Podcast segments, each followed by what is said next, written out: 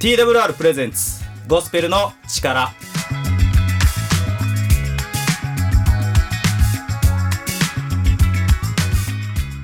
はい今日もゴスペルの力始まっていきます。皆さんいかがお過ごしでしょうか？もうあっという間に1月が終わりに差し掛かって2月になっていくそんな時期ですけどもだいぶ寒くなってきて雪もねだいぶ降ってきたんですけども今日もいつも通り青木先生をお呼びしたいと思います。青木先生です。よろしくお願いします。よろしくお願いします。先生風邪などひかれてないですか？あ私はもう大丈夫ですけどただうちの子供だから週ご週替わりでインフルにあ大変ですね。ましてですね。はい、あの家に帰って大丈夫かな？みたいな。はい。はい。でも主の守りがありますから。あー素晴らしいですね。祈ってますから。わ強いですね。祈れるってやっぱすごいですね、はい。祈ってないとかかる。どっちですね。その冗談です冗談です。そんなこと言ってはいけません違いますよ。はい。謙遜にならなきゃいけません。そうですね。いません。はい。はい。ということで少し笑い声も聞こえてきたかなと思うんですけど 今日はですねいつもと違ってですねあの東京で収録してるんですよね。おこれ東京ですか？そうです。東京です。お茶の水で収録しておりまてっきりグレーすスでやってると思ってました。わ八尾ではないんですあ今日は。そうですか。はい。で今日も本当に素晴らしいゲストが来てくださってますので、お呼びしたいなと。お歴々ですよね。そうですね、はい。ま前もね一度に出てもらったこの回をお送りしたことが岐阜からお送りしたんですけども今日は岐阜を飛び越えて東京に来ましたので、お呼びしたいと思います。瀬野先生ですこんにちは皆さんミッキー先生瀬野美月です今日はよろしくお願いしますおお願いします願いします三好先生ですはい、皆さん、こんにちは。三好明久です。よろしくお願いします。お願いしますでさやかさんですはい、こんにちは。えー、TWR 希望の女性たちから来ました。杉井さやかです。よろしくお願いしまはいよろしくお願いします。素晴らしいですね。いつもはお二人でとか、まあ、はい。ゲストは来てもね。3人とかでお送りしてるので、ね。今日は5人で5人ですね。お送りしてるので、えーなんかバスケができそうな感じですね。ね そうですね。はい。いや素晴らしいですね。三ポイントシュート決めたい。す。みたいですね。いや楽しいですね。はい。ということでですね、あのまあいつもと違った形でお送りしているんですけども、今日はどういったテーマで今日はですねちょっとあの映画でもまあ今のこう楽しい雰囲気からガラッと変わってしまうんですけどね。はい「ビヨンド・ユートピア」ね脱北っていうですね、はい。この映画がありまあ今公開してまして、はい。このことについて少しですねアルミさんで一緒に語ってみたいなと思いますね。はい。記者会見にも出られた瀬能先生が来られているので、出られてる僕先生ともお話しされたんですよね。そうですね。今回あの通訳をいろいろさせていただいて。はいなので、まあ、裏側であったりとか映画のこととか、まあ、今の北朝鮮と韓国の関係我々も結構ね気になってるところかな。ミサイルバンバン飛んできてるし北朝鮮北朝鮮って聞かない人はないぐらいですので、そのことをちょっと聞かせていただけたらなって思ってはいるんですけどもこの間ですね年末あの「愛の不時着」って見たんですよ。であれ北朝鮮と韓国の話で結構美化されていてうわいいなって思ったんですけどでもこの映画見たんですけどあ北朝鮮すげえなって思ったのであ全やばいね然違うんだなって思ったので。ちょっとねギャップがありすぎて戸惑ってる部分はあるんですけどまあそのことをですね少し今日話していけたらなと思っていますので皆さん知ってくださればなと思っていますのでぜひ引き続きお聞きくださればなと思っております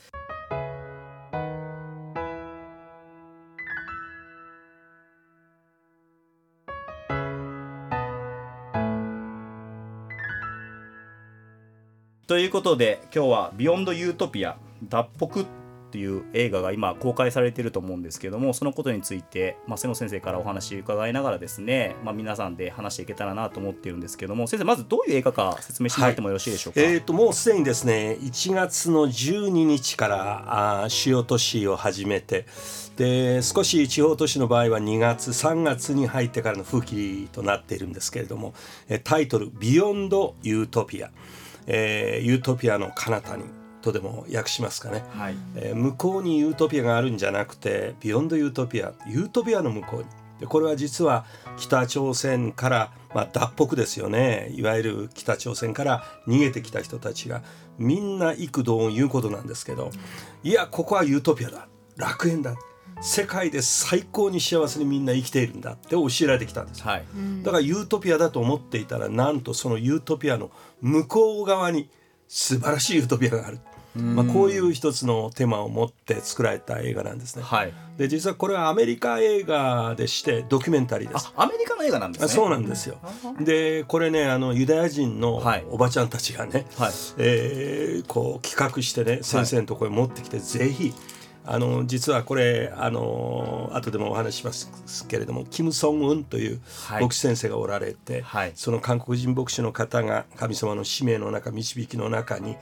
なんと今まで1015名の方々を北朝鮮から脱北させてた助けをしてきたんですね。すごいですね、ええ、で一人ね助けるのに大体最低でもブローカーに払うお金が、はい。まあ、50万から100万ぐらいかかるっていうわけですよ。すごいお金ですすねごいお金。もちろん先生お一人ではなくて、はい。カレブ宣教会という、まあ、一つの宣教会教会を中心とした働きの中で、まあ、資金を集めながらやってらっしゃる働きではあるんですけれども、でこの人たちこの北朝鮮の人たちが、まあ、その脱北する理由はさまざまですけれども、まあ一言で言えばこのテーマですよね。自分たちがユートピアだと思わされてきてるのに、こんなに上乾いてる、はい。こんなに大変な仕打ち法によって縛られている、えー真実が言えない。これがユートピアなのか、みんなそういうこう何かジレンマのような中でね、はい。まあこう脱出してくるという映画なんですね。はいでこれは実はですねその先ほども言いましたけども、えーユダヤ人のおばちゃんたちが作った、まあ、ユダヤ人というのは皆さんご承知の通りにもう本当に散らされてこの2000年間ですね、えーロシアポーランドなどを中心にディアスポラってね言ってますけれどもこの逃げた人たちが結局その自分の居所がなくてさまようようにしてね流浪の民として。でそんな中で、まあ、ロシアをはじめ、まあ、有名なところではえナチスの迫害600万人っていうユダヤ人が殺されましたけれども、はい。まあ、何かこの北朝鮮の人たちと重なるところがあるんではないかはいと思うんですね。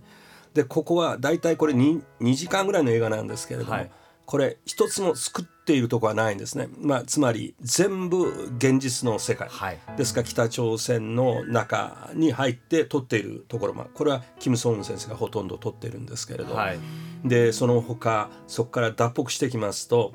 えー私たちの教会の方でもね誤解している方いらっしゃって38度線を越えて北朝鮮から韓国に逃げてきてると思っているんですね。イミジンガンとか通って、それはもう絶対できませんあそこは必須層地帯休戦地帯はものすごいあの警備がありますので、はい。えーもう絶対できないんですね。ですから、えー中国側の方から入ってきてしかも中国も北朝鮮とはえー親しい関係にありますから、はい。そこからはきあの韓国に行けないんですね。だ結局下の方のラオスですとかああいうところを通りながら最後はタイという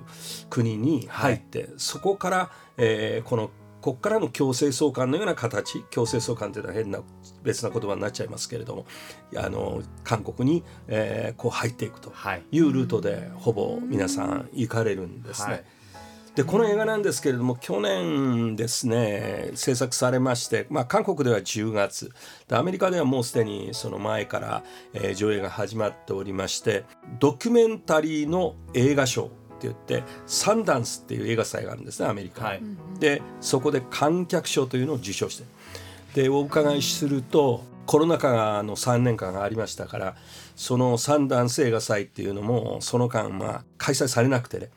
でなんとですね毎年まあ何千とは出てくるんだそうですけれどもなんと3万と言ったか4万と言ったかものすごい作品が出品されてで,、その中の12作品に選ばれてるんですよ。ですからすごい。作品なんですえね実はちょうどこれあの収録している前日に、はい。えーイギリスのアカデミーですけれども、はい。イギリスのアカデミー賞でもこのドキュメンタリー賞の部門の候補に上がってるんですね。でおそらく今年アメリカのアカデミーのドキュメンタリー賞にも上がるんではないかと言われている作品なんですよ。それぐらいこう素晴らしいというか本当にリアルを追求した作品ですよねドキュメンタリーで。そこまで評価されるっていうのそうはですね、北朝鮮の方からそのある場所で落ち合ってそこにもやっぱりねブローカーがいるんですけれどで落ち合って、まあ、キム・ソン先生などを中心にこう連れてくるわけですね、まあ、密林みたいなところをね、ジャングルみたいなところを行って、凍える中に、まあ、凍っている川を渡ったりとか、えーそのまま、ね、水の中に入って渡ったりとかね、あこれ「お旅館」って言うんですけど漢字で書くと「鴨の緑の山水の絵」という字、はいあのカタカナで絵と書きますが「お旅館」って言うんですけどこの川が流れてるんですよ。はいでそれを渡ってみんなやってくるんですね。まあそれはそれはすごい迫力というかもう本当になんかドキドキハラハラしてしまうような映像でこれキム・ソン先生が全部あちら側撮っている。で中国側とかこちら側は先ほど言った監督なんかが、はい。あの撮ってるところもあるんですけれど、はい。まああの皆さんご覧になってる方は分かると思いますがものすごいこれが真実かって思うね。先ほど愛の愛の不時着ね。時着、ね。はい。あの以前にもなんかねこう北朝鮮とのそんな話がはい。いろいろドラマにもなりましたけど、はい。本当に美化されてますけど現実はこれだっていうことですよね。あ捕まるともちろんあ銃殺あ処刑公開処刑というのはあの国ではやってますから北朝鮮はね。ね。まあそういう目に遭ってしまう。ところがそういう中でこれだけの人たちがねこう脱出してくる、まあ、これはねやっぱり、まあ、この映画に関してもそのキム・ソン先生もおっしゃってたけどこれは一般の世の映画としては出てるけれども、はい。これは神様の映画だと、はい。うんもっと言うならばキリスト教映画だと、はいこういうふうにおっしゃってましたね。どうでしたか青木先生？そうですね、やっぱりこういうこのこの手の話っていうのは普通フィクションで作った方がより緊張感が増したりですねハラハラドキドキとエンタメの方にも少し触れる部分ってあると思うんですよ。はい特に韓国と北朝鮮の話っていうのはもう昔から昔ですが首里とかですね JSA とかって韓国の映画がぐっとヒットした頃からは常にある、そして「愛の不時着」もね確かに私もあの第1話見て第2話の途中まで見てるんですけどね。はい。はい、なるほど。はい、なかなかそこから先ねあの進進まないんですけどね。はい、まあそれはいいんですけどね。でもで不時着されたんですかあそうです。ね。そうなんですよ。ええ。ええただ知ってます。主演俳優同士が結婚したとかね。だからそういうのは知ってでも、はい結局でも韓国の一つの話ですよね。ねストーリーとしてはね。はいなんですけどやっぱりね、それに比べるとこのやつって普通だったらあのフィクショナルに作った方がより感動があったり面白いと思うんですけど、でもそれをもう完全にエンタメを排除した。ドキュメンタリーっていうよりもむしろようこんなの撮れたなっていうのが一番大きいですね。だって日本ののバラエティーでもそうですけど演じてるというかそこにいる人はいいですけど撮ってる人がいて初めて伝わりますよね。そうですねその人がそんなの持ってそうやってこうやってるとかね、いうこと自体が普通そんなことやってる余裕ないでしょ。そうですねうん、そこを見てた時にあでもこの人たちはただ単に商売とか何かこうジャーナリスティックなものだけじゃなくてそこにやっぱりなんかこう神様の愛っていうんですかね。聖書でいうとこの99匹置いといても1匹をのために行きませんかっていうねそのところのやっぱり精神があの色濃く背景にあるなと僕は思いましたけどね。うん。三好先生がどうですか？あそうですね。これ本当になんかこの主人公のあのせ先生カレブ宣教会の僕先生が本当にこう神様から受けた証明としてこれをやってる。であの家内と二人で見に行ったんですけど本当にこう証明があるからからできたっていうことしか思えないっていうかそれがなければ絶対無理だっていうことを本当に確かにだからこれは神様の働きとしてやってるんだなっていうことを本当よく分かった。あのこのキム・ソンウン先生という先生なんですけれども、あの小さい頃、まあ、非常に貧しいあの田舎の方で育ったそうですよ。で大変たくさんの兄弟がいてね、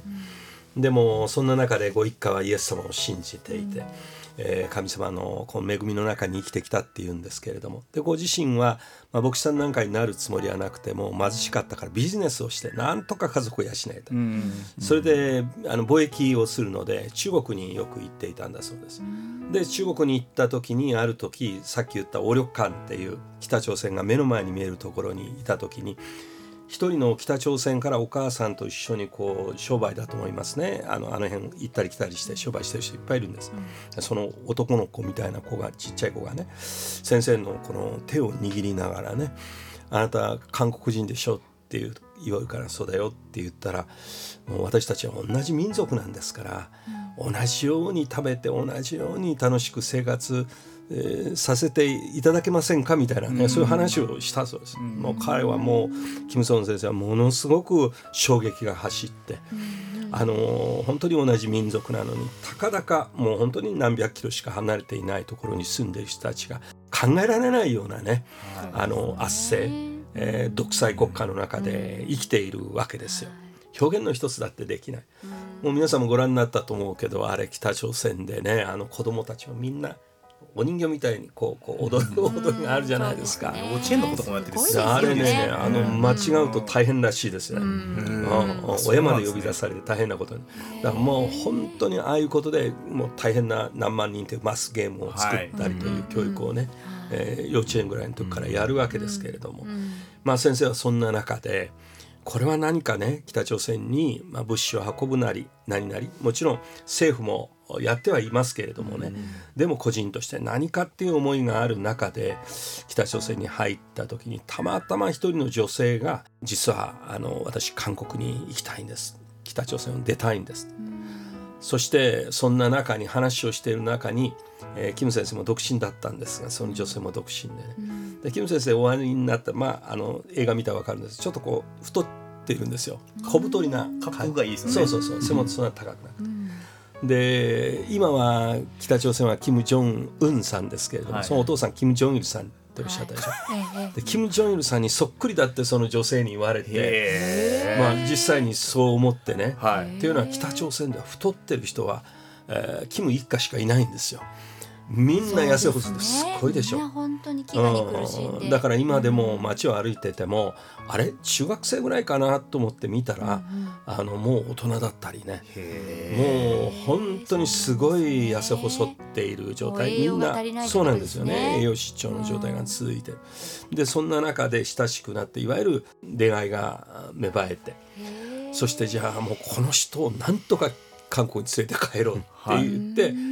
あのまあ先ほど言ったようなこうルートであの連れてきたんだそうです。それが今のキム・ソン先生の奥さんなんですよ。そうなんですね。それが映画出てきます。第1回目は。そうですか、ねでその話の中で、まあ、あのご結婚韓国来てからなさってからの、えー神様のやっぱりこう使命が私は北朝鮮に与えられてるっていうことで、えーそして進学校出られて牧師さんになられてで奥さんも実はあのパク・エストっておっしゃってエストというのはエステルですけれども名前が、パク・エステル先生って牧師にこの方もなられて。おそらく世界で最初の北朝鮮人で、えー牧師になった女性ではないかって言われてるそうですかもしれないですねただねそんな中で実は一生懸命夫婦が北朝鮮の脱北のために人のためにいろいろやってたでしょ、はい。そんな中でねあの息子さんがおられたんですけれども亡くなってしまったんですね。もうそれはそれは、まあ、ご本人も日本に来た時もお話しされてましたけれども、本当にね心が痛む話ですね。ですね。そしてキム・ソンウン先生のお母さんもちろんクリスチャンでね、韓国ではコンサンニムといって、まあ、女性長老さんみたいな、ご熱心な祈る人だそうです。でこのお母さんも、えー私は北朝鮮の人のためにって言って聖書を持ってそしてお旅館を渡って北朝鮮に入って伝道してたらそんなところに捕まっちゃってね。強制収容所に10年って言ったかな。入れられたり。まあとにかく、まあ、私たちは簡単に使命って言うじゃないですか。私も牧師としての使命を帯びて仕事してますとかってなんかかっこよく聞こえるじゃないですか。でもこの方にとってもキム・ソンウン先生にとっての使命っていうのはもう生きるか死ぬか家族をみんな巻き込んで、まあこれを言うときりがないんですがもう親戚一同神様のビジョンに巻き込まれちゃってしまう。もうそういう人生を歩んでいるんですね。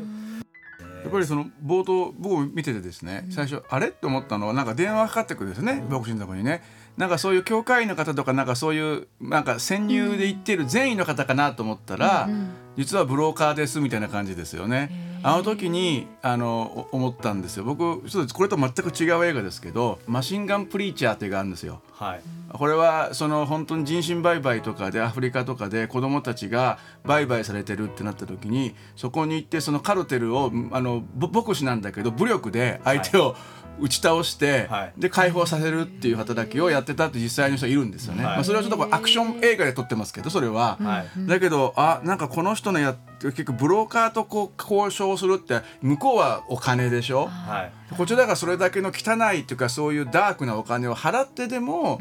買い取っていこうっていうそれはなんですかいわゆるその綺麗な清らかな水の中にいるだけではできないことですよね。ね。泥水に手を突っ込んでそこから引っ張り出すっていう、う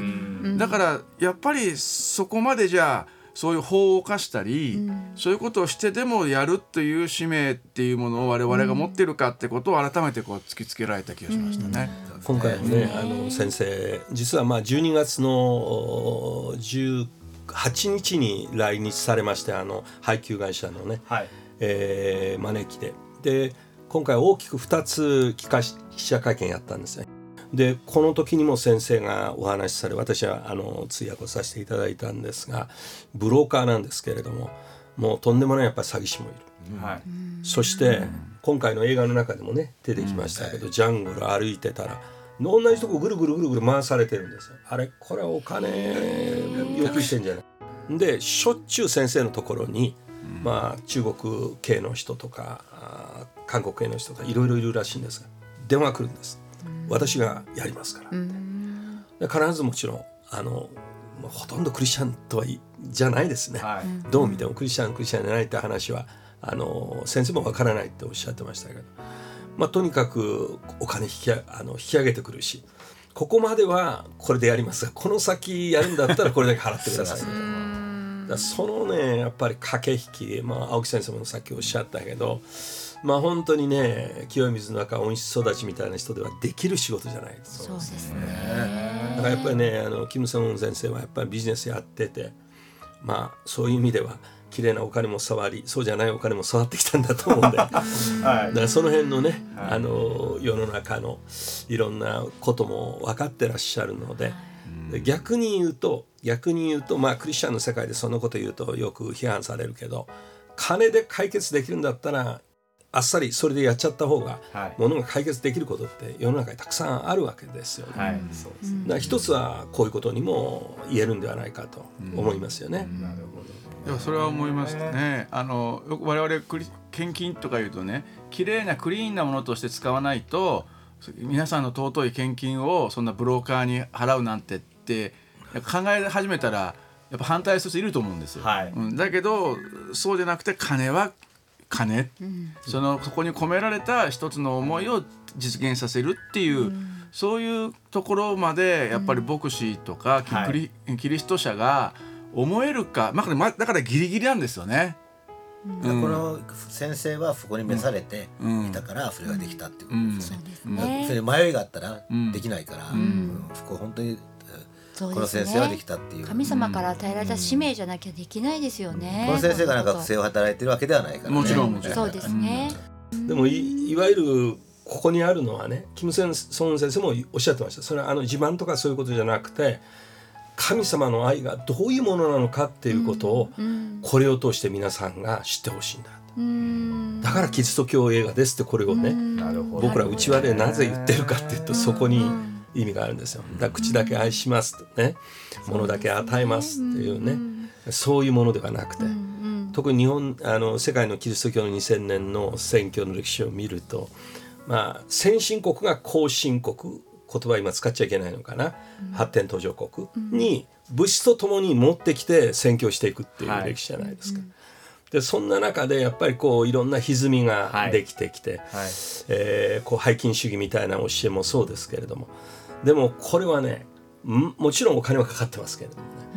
もうこのキム・ソン先生実はこの北朝鮮からまあこう行くでしょ。はい。もう道なき道をジャングル行くわけですよ。である時にはね石で滑って雨降ってて、もう頭から落ちちゃってもうあの見せてもらいましたけども9回ってのあの手術受けてるんです、ここからここまで咲いてます。で脊髄も一度あの折ってでそれも治療してますしで今も実はその映像が出てて、まあ、彼はおそらく北朝鮮の脱北している人たちの生の映像を世界で一番たくさん持ってるあの、はい。人だって言われてるんですね。はい。でそんな中で最近はまあ一つのルートとして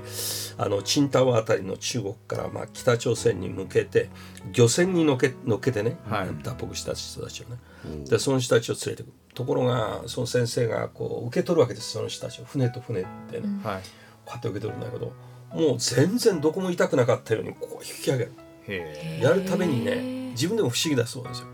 もう今でもそうだそうですが、まあ、今回来た時もそうなんですけどカバンちょっとしたカバンね男性だったら簡単に持てるカバンが持てないんですよ。なのにその時にはもう5 6 0キロあるでしょうね。え不思議ですね。このね力が与えられてね。それはもう火事場のバカ力なんていう言葉じゃもうそれは、本当に。うん、表現できないぐらいのねね。神様の神力をいた様の技だいてとしか思えないですよね。そう私はねまだ見てないので本当に今お話を伺ってそのイエス様が十字架で私たちのためにこう命を落とされたって聖書には書いてあるけれども